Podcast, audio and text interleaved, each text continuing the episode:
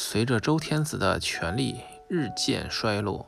诸侯国为争夺土地疆域展开了激烈的较量，胜者为王，败者为寇。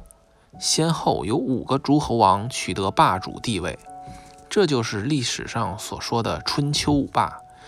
春秋五霸是指哪几个呢？一种说法是齐桓公、晋文公、宋襄公、秦穆公、楚庄王；另一种说法是齐桓公、晋文公、楚庄王、吴王阖闾、越王勾践。郑国在春秋初期是实力比较强大的一个国家，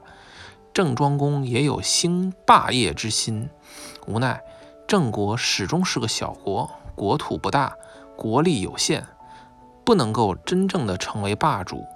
在当过一段时间的小霸之后，齐、楚、晋、秦等大国逐步强盛起来，郑国就很快的衰落了。公元前七世纪，